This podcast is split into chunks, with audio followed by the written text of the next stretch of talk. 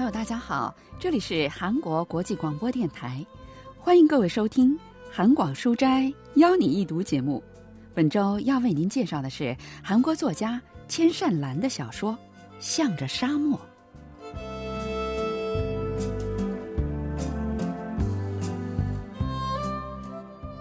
你写一篇关于沙漠的文章怎么样？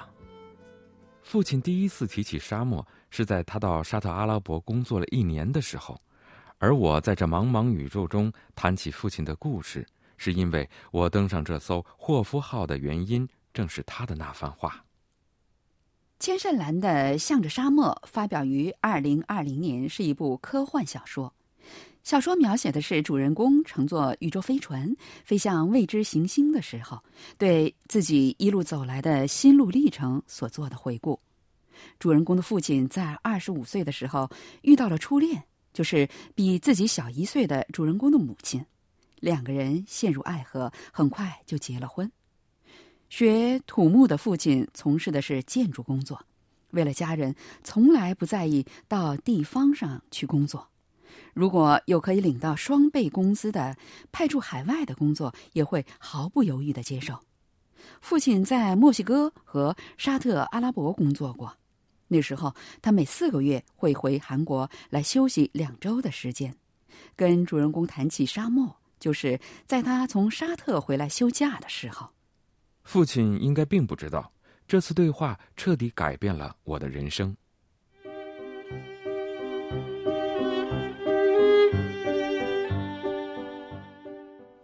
写一篇关于沙漠的文章怎么样？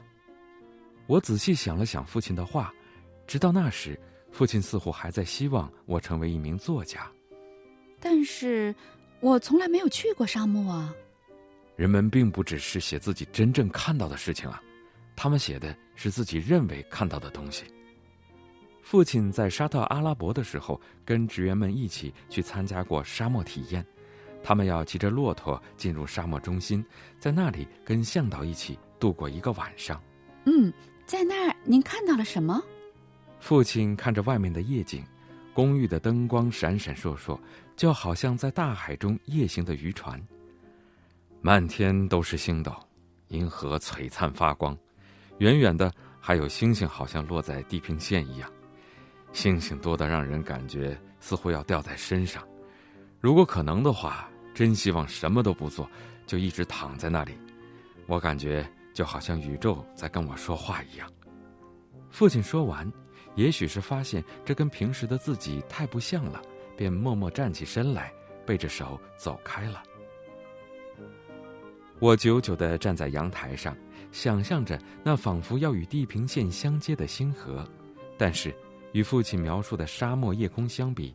我用了更多的时间去思索，那夜空的星光穿过越孤独的宇宙，映入我的眼帘需要多久的时间？我用父亲期待的成为作家的想象力，梦想着空旷的宇宙。是父亲的那些话，将我投向了太空，投向了那充满震动的静寂之中。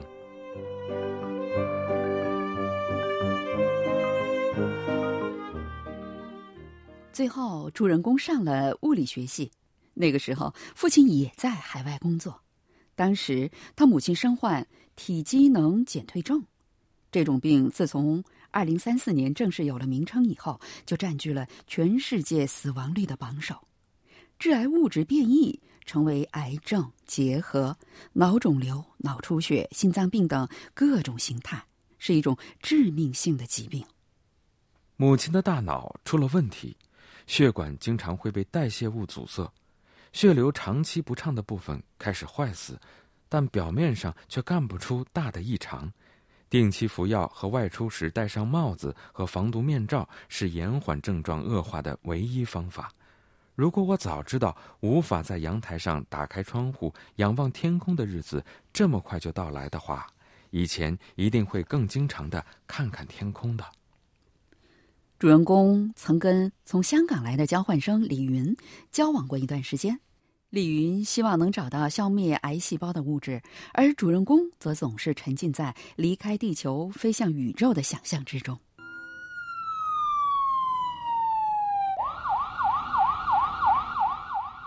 一天，主人公发现母亲晕倒在家里，急诊室的医生诊断说是感冒。我这才松了一口气，笑着对妈妈说：“输完液就可以回家好好休息了。”如果我知道我们的对话竟然是最后一次正常对话，我一定会对他说“我爱你”，告诉他，即使忘记了我，也不要忘记我爱他。但是母亲的病情并没有好转，再一次昏迷了过去。这时，医生给主人公看了母亲的脑部核磁共振图。一边听医生的话，我一边想，人的大脑居然能变得如此漆黑，就像宇宙一样。妈妈的大脑里也发生了大爆炸。医生说，妈妈有可能死去，也有可能活下去。即使能活下去，大脑里的伤也会继续增加。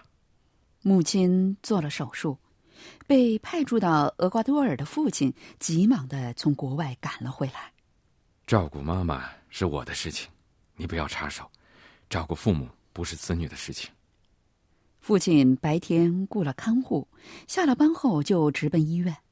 母亲被从死亡边缘拉了回来。我以为她很快会恢复到从前的样子，但情况并非如此。妈妈的脑前额叶功能完全丧失，所有思考机能体系都已崩溃。她的大脑再也记不起过去的事情，也无法继续积累记忆了。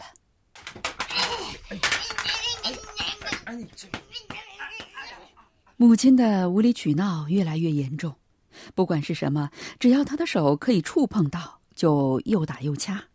看护几乎每周都要换，还有人干脆不声不响的跑掉了，弄得正在打工的主人公不得不急忙赶到医院。二十三岁的主人公忍受不了如此的压力，没少跟父亲发火。就在母亲晕倒四个月后的某一天。主人公在父亲的车里发现了一本小册子，从那本小册子里，他第一次读懂了父亲的内心。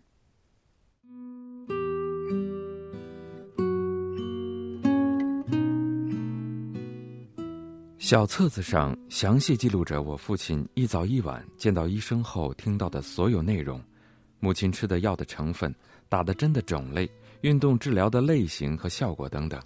虽然在小册子上并没有写着父亲的所思所想，但在丧失记忆、经常哭等句子下面画着一些横线，或者用圆圈圈了出来。那些颤抖着的、非常缓慢的来回画下的线条，孤独的躺在那里。我盯着那本小册子看了好久，用手指抚摸着那些记录着颤抖的线条，那是父亲内心的痕迹。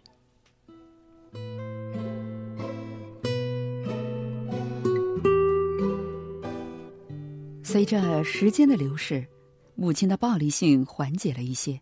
她虽然不记得父亲是谁，但似乎知道他是跟自己有着密切关系的人。主人公毕业后，为了准备航空研究院的考试，非常忙碌。去医院也只是露个脸而已。每次去医院，他总能看到父亲和母亲面对面坐着在说话，一般都是父亲在说，母亲在听。父亲会说他们恋爱和新婚初期的事情，有时候也会把自己在海外经历的事情改编成共同的记忆，讲给母亲听。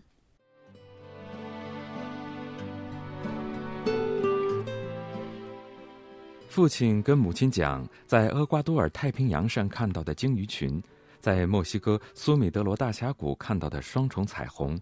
还有在沿着沙特阿拉伯赫扎兹山脉向东北前进的路上经过的内基德高原等，那个时候你摔倒了，我还来背你来着，不记得了吗？父亲装模作样的编出些假的记忆后问母亲，母亲则带着一脸记不起的表情看着他，然后回答：“没错啊，也许只是觉得面前这个为了自己努力讲话的男人可怜，才这么说。”但是，当母亲说“是啊，我记得”的时候，脸上就会露出真的在回忆当时情景的表情，特别是在父亲讲到沙漠的时候。我们不是去参加过沙漠体验的吗？你和我。沙漠。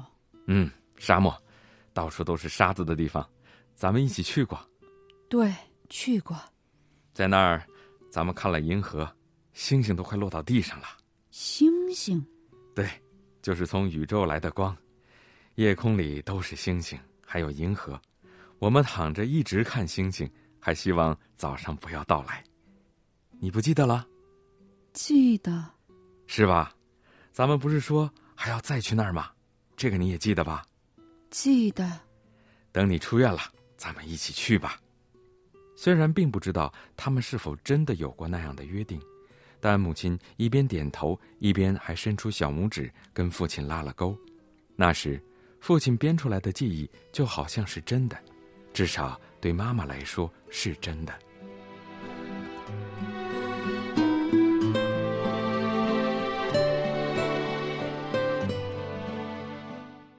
父亲就这样制造出记忆，跟母亲一起分享，他的心情是怎样的呢？首尔大学国文系教授方敏浩介绍说：“작중에이아버지의심리가그내면깊이까지我认为小说中并没有过多的描写父亲的心理。虽然他在二十五岁还很年轻的时候就与母亲结婚，但作为夫妻一起度过的时间并不多。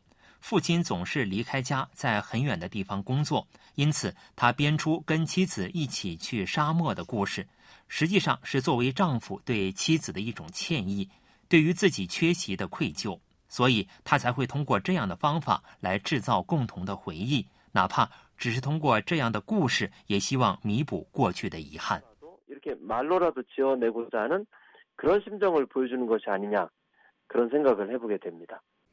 十年后，主人公去了沙漠，那是航空训练的一部分。训练学员们在沙尘暴和时刻变化的天气中生存下来的能力。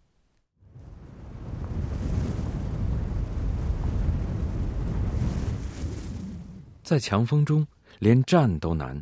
星星不见了踪影，也无法看着星辰确认方向。茫茫沙漠里，只有我一个人，身上只剩一个指南针和半瓶水。虽然并没有抱太大的期望，但还是感到了一丝失望。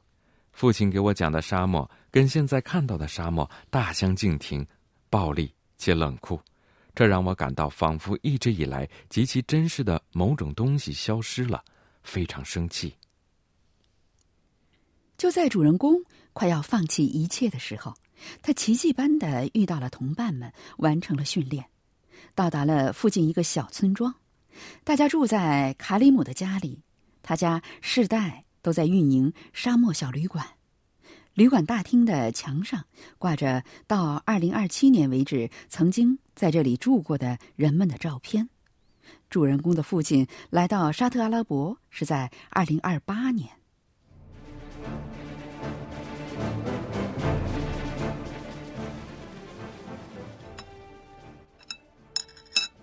这些人都是来干什么的呢？来看沙漠啊！别的地区不知道，这里可只有沙漠。那他们也都去参加过沙漠体验了。卡里姆听了我的话，颇有些无奈的笑了。哼，你说的都是什么时候的事儿啊？这些人中绝大部分都只是来远远的看看沙漠罢了。这时，我才又去仔细看了看那些照片。果然，只有二零二二年前人们站在沙漠中拍的照片，后来的全部都是离开时在这所旅馆前拍的。那从那以后就没有沙漠体验了吗？没有啦，从那天以后，没有任何人再去。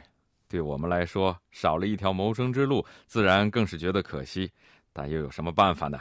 沙漠拒绝人类的入侵，我们不能对抗大自然，否则结果只有死路一条。由于气候变化的影响，沙尘暴越来越严重，安全上的问题和再也看不到沙漠夜空，使得沙漠体验这一观光项目干脆消失了。在修那条路的时候，沙尘暴最严重。那个时候也有人从韩国来，除了工作的时候，他们几乎都得待在宿舍里。偶尔有在那儿工作的人们来到这里跟我们一起喝酒，那个时候大家就一起聊有关沙漠的事情。比如沙漠有多美，夜空是什么样的？当然，这些人中没有人亲眼见过那些美景，但对于从自己的国家坐飞机来工作的人来说，这里实在是一个可怕而且充满艰辛的地方。只好一边做着这样的美梦，一边把孤独扔向沙漠。那，你也没见过沙漠的夜空吗？没有啊，我也是从父亲那里听来的。我父亲是从祖父那里听来的。他们说，沙漠的夜空比任何一个地方的夜空都要壮阔，满天星辰都要落到地平线上了。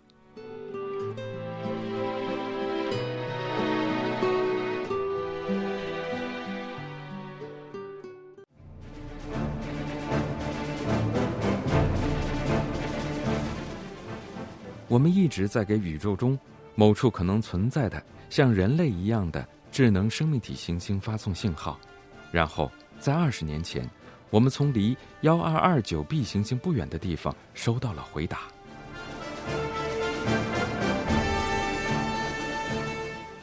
主人公被选为去那个行星的宇宙飞行员，那里的文明和科学技术比地球要晚大约一百年的样子。环境和地球非常相似，要说唯一不同的，就是那里还有可以看到天空的清新的空气。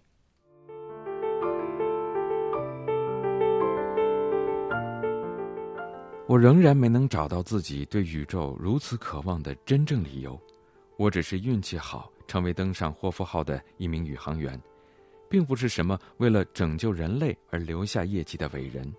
但是我偶尔会想象。也许父亲所说的那沙漠的夜空，真的在那天晚上非常幸运的呈现在他的眼前。也许真的是这宇宙中的某个存在在父亲的耳边絮语，就是为了把我送入天空。也或许是现在我们给他们发送的信号，在各次元中循环往复，重新又回到了地球。主人公在乘坐宇宙飞船出发之前，见到了父亲。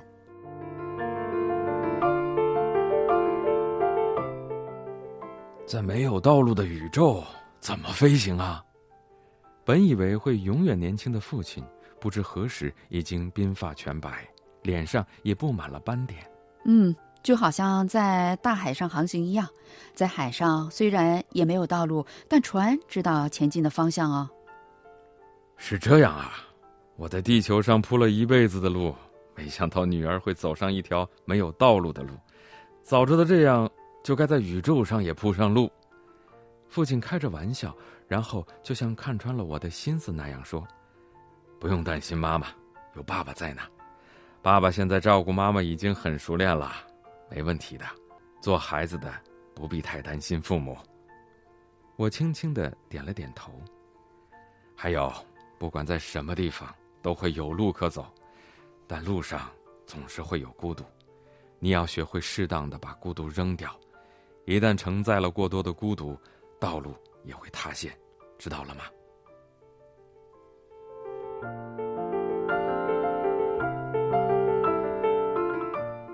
父亲告诉马上要启程到地球之外的女儿承受孤独的办法。主人公没有对父亲说从卡里姆那里听到的事情，即使父亲说的看到了沙漠夜空是谎言，那也是让主人公开始怀抱宇宙梦想的开始。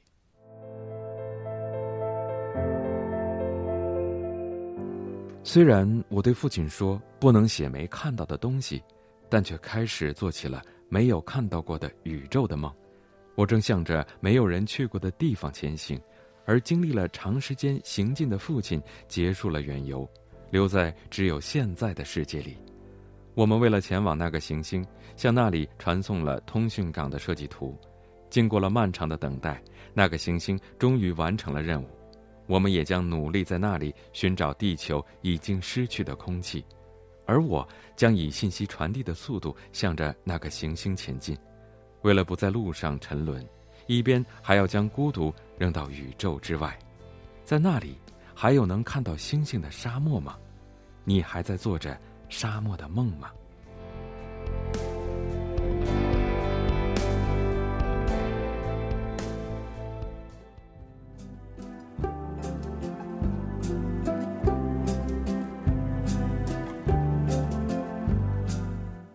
听众朋友，我们在今天的韩广书斋邀你一读节目当中，为您介绍了千善兰的小说《向着沙漠》，今天的节目是由立新跟小南为您主持的。到这里，韩国国际广播电台一个小时的中国语节目就全部播送完了。感谢您的收听，再会。